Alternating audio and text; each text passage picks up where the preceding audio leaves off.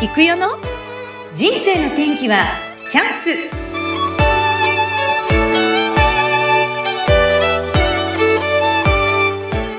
はい本日もスタートしました。人生の天気はチャンス。今日のゲストはゴールデンフィールド株式会社代表取締役一般社団法人なゆた代表理事の金原信光さんです。金原さんこんにちは。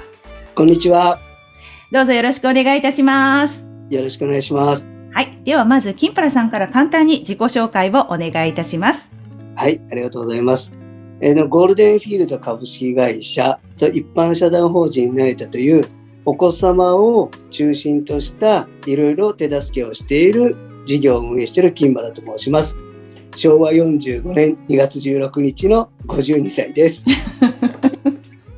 ありがとうございます。年齢まで。はい。パチパチパチ。ようこそようこそ。はい。あの、お子さんたちの手助けをするっていうことで、今事業として、金原さん実は大きな柱が3つあります？はい。あのー、ゴールデンフィールド株式会社の方では、修法スクールという学習塾を約地元で40年やっております。はい。その学習塾は、高校受験をメインとした、まあ、小中学生対象の塾に加えて、ここ数年はそろばん教室とか習字教室とかいった習い事のような教室に最近はなってきてますかね。はい。はい。うん、そして、うん。で、もう一つの一般社団法人ナイタの方では、の放課後等デイサービスっていうちょっとこう発達に凸凹のある子どもたちを夕方お預かりして、うん、一緒にこう過ごしてお父さんお母様にお返しするっていうようなそういう仕事をやっております。うん、でもまあ地域のお子さんたちにこう教育をするっていうお仕事をもう40年近くやってらっしゃるってことですね。はい、最初はどこからスタートなんですか、うん、一番最初。はい。えっと、父の代からのこの修法スクールという学習塾を運営してまして、うん、私が、もう私も大学出てすぐ一緒にこの仕事を手伝ったんですけれども、25の時父が他界しまして、はい、それから私が中心となってやっております。なので私もずっとこの実は修法スクールができた40年前は自分が中学1年生で、1期生の生徒でもあって、ずっと一緒にこの修法スクールと生きてきたっていう感じです。あそうなんですか。お父様が先生でおられて、そこに生徒として入って、そこからずっと。ね、はい。ええー、一筋ですね。一筋です。はい。え、じゃあもう、この世界専門っていうことなんですけど、途中、でも、まあ、生徒でいる時と、まあ、実際に自分が経営に関わり、運営に入るっていうのは全く違うと思いますが、その辺はいかがですか、うん、そうですね、あのー、私が本当にこのまあ仕事をこうやってみたいなと思ったのは、高校3年生の時に父が倒れまして、うん、で、その時にどうしてもある中学3年生の女の子が1対1でやる先生がいないってことで、私が高校の制服を着ながら隣に座ってちょっと勉強のアドバイスみたいなことをやったんですよね。でその時にその子がすごくこうめっちゃ分かりやすいとかって言って笑顔で こう受け答えしてくれて最近その子が高校に合格した時にすごいこう先生のおかげで受かったっていうほとんど私何もやってなかったつもりなんですけども、その時にあ私この仕事向いてるかなと思って 素敵。大学出たら父の仕事を継ごうって思いました。もう高校時代に実際に先生としてや今仕方なくやったんだけどその時の嬉しかった経験がもう今の道に入るきっかけになってたんですね。はい。うん、わすごい。でもやっぱりあの今もこうお話しして分かりますけど聞き上手でいらっしゃいますよね金原さんね。そうですね。あの、まあ、こう、例えば、まあ、塾生の保護者の方とか、今やってる放課後等デイサービスの保護者の方に対してもそうなんですけども、やはりこう、皆さんいろんな思いを抱えてて、それ子供もそうなんですけども、うん、いろんな思いをまず吐き出してあげて、聞いてあげて、その子がまずすっきりしてから、そうすると本来の自分が出てくるので、そういう状態にしてあげるのは本当に大切だなっていうのはいつも今でも心がけて面接とか面談の時はやっております。すごい。いや、で、傾聴のプロだなと思って聞いてたら、うん、やっぱりそこで意識されてやってらっしゃるんですね。はい、それは昔からもうそういうスタイルでもうできるようになってるんですね、きっと。もともと持ってらっしゃるのかもしれないなって今聞いて思いましたけど。そう、なんかあの、本当修正っていうか、あの、今、例えば子供を育てる時とか、お子様と接する時に、最終的には自己主張ができるとか、自分がじゃあ自立するっていうのは一人で生きていくっていうよりも、いろんな人の、ね、私これができないからここは助けてとかって言えるような子になってほしいなと思ってるんですけども、自分自身はね、それができ、できなかったと思うんですよ。小さい時に。で、あのー、これをもし誰かが聞いてくれてれば出せたのにっていう思いは結構あったんですよね。で、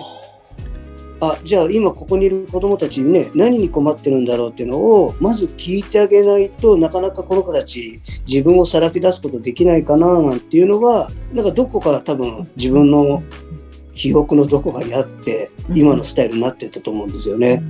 自分からこう傾聴しようとか、ね、どっから誰かに聞いて人の話をたくさん聞いてからっていうようなあれではなくて少しずつこういうスタイルになってきたっていうような感じですかね。うんああ自分がそっかそういうなんかこう、うん、子供の頃に持ってたこうもやっとした思いからあもっとここの部分ちゃんと聞いてもらったらもっと違ったんじゃないかっていうのに気づいてっていうことなんですね。うんうん、まあ、今の話聞いて思ったんですけどやっぱりすごく大事なのってこう全部まずこう情報インプットするじゃなくて出させてから、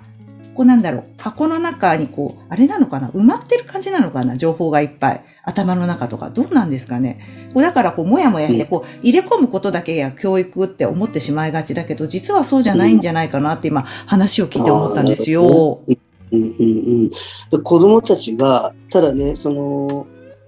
声を出せない子もいるんですよね。なかなかもちろんね、こう赤の谷のキンバルにこう面向かって、うん、なかなか自分の言葉が出てこない子もいる時はずっと黙って2人でこう顔を見合わせてそういう時間も大切だなと思うんですけども、うん、そうそのあれをね繰り返していくうちに少しずつその子のなんかその今宇野さんおっしゃってたこう頭の中にあるモヤモヤみたいのが少しずつこう出てきて、それがこう整理されるといろいろまた発言もどんどんこう出てくるような感覚がある時ありますね。うん、今今そうそうそうそんな気しますね。うん、だからなんかこう入れ込むことだけが、じゃないなって今、金原さんの、まあうちも本当にあのまあ自分事であれですけど、やっぱ子供がね、なかなかこう、素直にこう、行かないって思っ親がね、私が、こうなってほしいのにならないとこう、私自身がイライラとかして、なんでこうできないのってやっぱ過去言ったことたくさんありますし、ちょっともう、だからそこで起きることって対立しかないんですけど、その時はダメで、あ、ちょっと言い過ぎちゃったみたいな、それで後からこう落ち着いて、さっきごめんねとか、夜寝る前とかすごい素直になるので、でそういう時だったら、あれ？さっきみたいな悪態つかないけど、なんでだろうって思う時があるんですよ。そ黙ってたら横にいるだけでなんか、表情が変わるっていうと変ですけど、子供がなんか気が緩むっていうか、なんかさっきまでピリピリしてたのが、ある瞬間にこう緩む瞬間があって、そこを見逃さないようにしていかないといけないのかなって時々、まあ今真っ最中の私でね、本当子育てまだ真っ最中なんで、こう悩みながらやってるっていうところも正直あるんですけど。私もとそういう存在で、一体ね、身内ではないので、やはりね、時間がかかることもあるんですけれども、あの、第三者でもこういう信頼できる、自分のことが話せるねっていう人がいるよっていう、なってくれれば、また私の伝えることもね、入ってくるようにはなると思うので、うん。うん、いやそういう存在でね、うん、入れるといいなと思いますね。えー、すごいな、うん、でも本当にそういう意味では今のどうでしょう？たくさんねその40年お子さんたち読み続けてきて、はい、昔とやっぱり変わった面とかってあると思うんですけど、いかがですか、うんうんその変わったっていうのはね私が多分一番変わったんですけどもやはり20代の頃ってあの、じゃあ高校受験に向かう子供たちに対して、なんでこんなのできないんだよって、さっき説明したじゃんかよとか、もう本当に体育会系のノリで、俺についてこいみたいなタイプの授業だったんですよね。本当で、宿題やって、ね、やってこない子に対する叱責とか、で、今本当にすごく反省してるんですけども、今まあいろんなこう、先ほど言ったまあ放課後等デイサービス含めて、あの通信制高校なんかもやってるんですけども、うん、いろんなこう心の闇を抱えてる子っていうのはその当時も多分顕在あの潜在的にはいたと思うんですよね。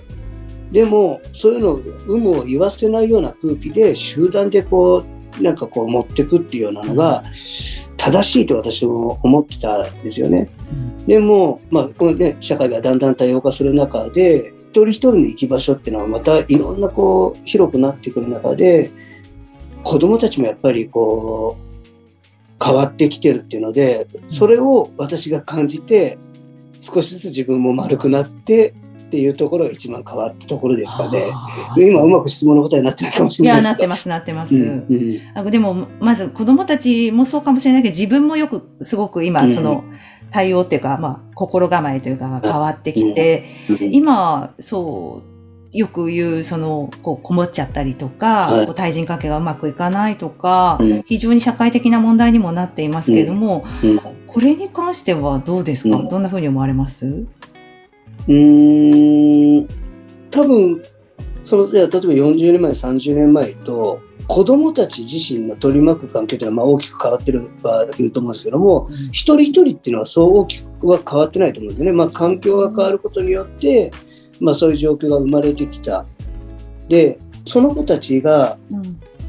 困ってることが例えばまあ引きこもりであったりとか、うん、そのうまく人とコミュニケーションが取れないとか自分一人で考え込んでしまうみたいのがそういうのがこうできやすいというとちょっと公平があるんですけれども、あのそういうツールとかねそれは多分大人が与えちゃってるのかもしれないんですけどもそれがまあまあ、インターネットであったりゲームであったりいろんなところでそういうところであのそういう世界が生まれるっていうような環境もあるかとは思うんですよね。うんうんそれちょっとまあ難しくてなかなかうまく答えられないですけども。うん。まあでもこういう世の中が確かに昔とは全く違ってる状況の中で、うん、子供ってもしかしたら持ってるものはそんな変わらないんだけど、もしかしたら今そこの環境でちょっと変わらざるを得ないのかなって私も昔だったら、例えば近くの、あの、近所のお家に行って、あの、どこどこのお家のご飯は何とかだったよっていう、そういう行き来があったりとか、近所のおじさんに叱られるとか、そういうのもあったんですけど、今のこう、やっぱり、あ、昔とやっぱ違うなって思うことってすごくありますもんね。うん。金原さんが、でもこのお仕事をされてきて、ご家族の方はどうだったんでしょうか？奥様だったりお子様たちっていうのは、なんかこう、仕事をされてきて。うん私がこう父が他界した2年後に結婚したんですけども、はい、まあそれもまあ一つまあ大きな転機にはなったんですけれども、まあ、子供にも恵まれて長男とまあ娘2人っていうような形でこうやってきたんですけどただ私がこう学習塾やっていく中で例えば高校はこういう高校があるよ。この高校に行くにはこういう勉強やっていくといいよとかじゃあ大学に行こうみたいのが仕事柄こう分かるじゃないですか、うんうんうん、そうすると自分の子供に対してこういう道があるからこういうふうにやっていくのが最最適だよ最短ルートだよみたいのを すごいこう押し付けるようになったんですよね。それは本当私30代まさにそうなんですけども、うんうん、それをもろにあの受けて、受けてっていうかあの反発したのは長男で実は。うん私個人的にサッカー自分もやっててサッカーが大好きで見るのもやるのも好きなんですけども、息子に近所のクラブチームに自分が入れさせてで練習も試合もその自分の仕事をできるだけそれに合わせてでも見に行ってで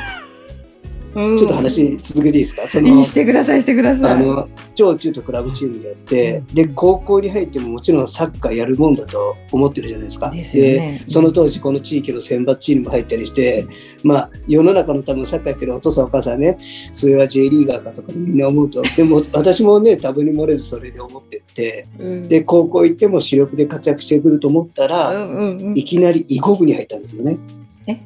囲碁囲碁。囲碁部に入ったんだ、高校入って。やめたんだ、サッカーを。うん。もちろん何の相談もなく。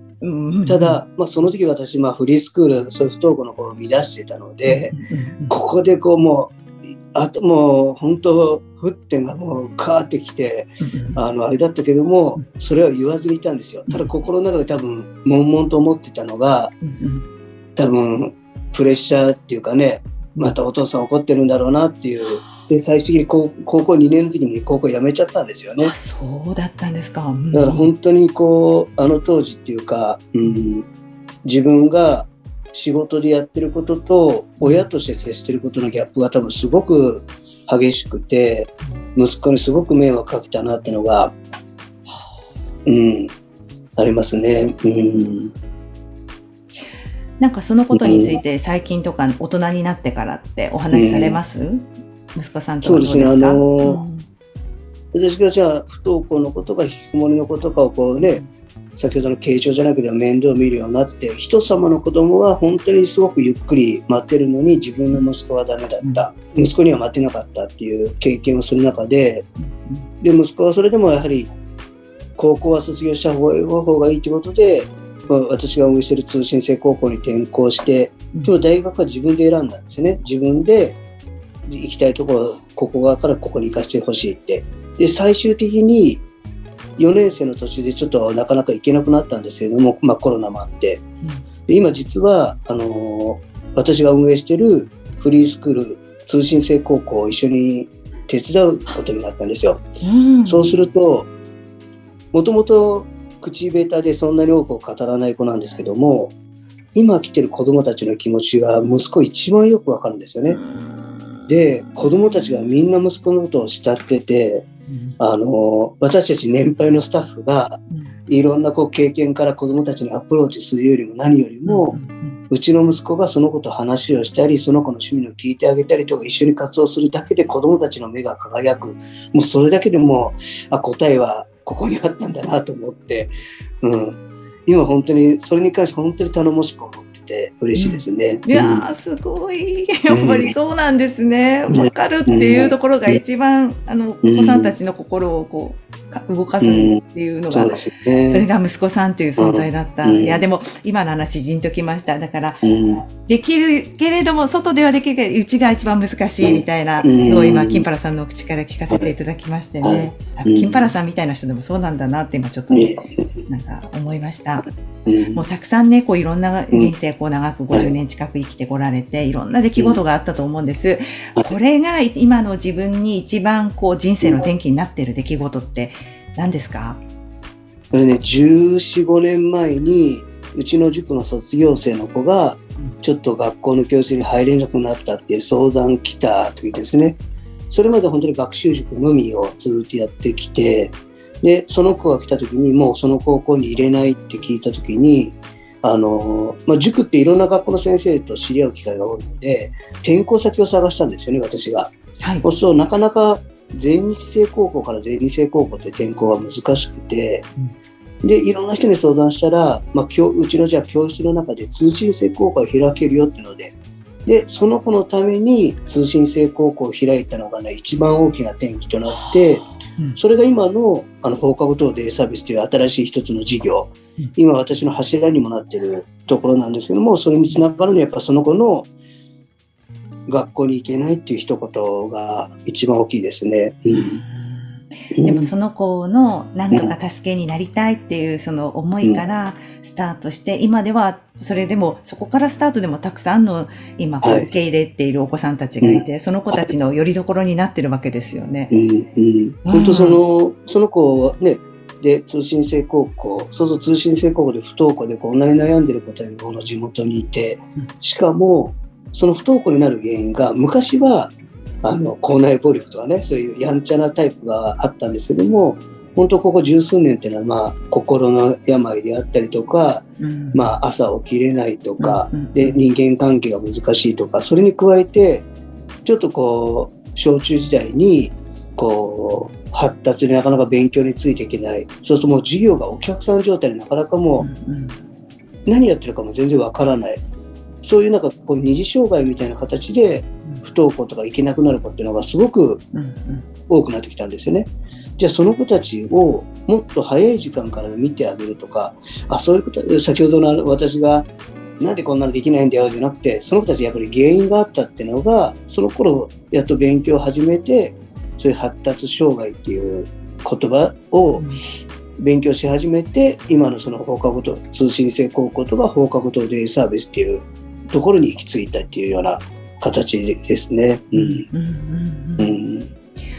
いやでも本当にもうなんていうかな。たくさん、うん、私もまあ、当事者の一人でもあるんですけれども、やっぱそういう場所っていうのがすごく、なんだろう、こう、やっぱ子供も苦しいし、きっと親も苦しいし、でもどうしていいかわかんない。一朝一夕に行かない。じゃあどこに行けばいいの？どこに相談したらいいの、でも結構今多くて予約がいっぱいですぐは無理ですと。か、あ、そっか、待たなきゃいけないとかね、たくさんそういう多分思いしてる方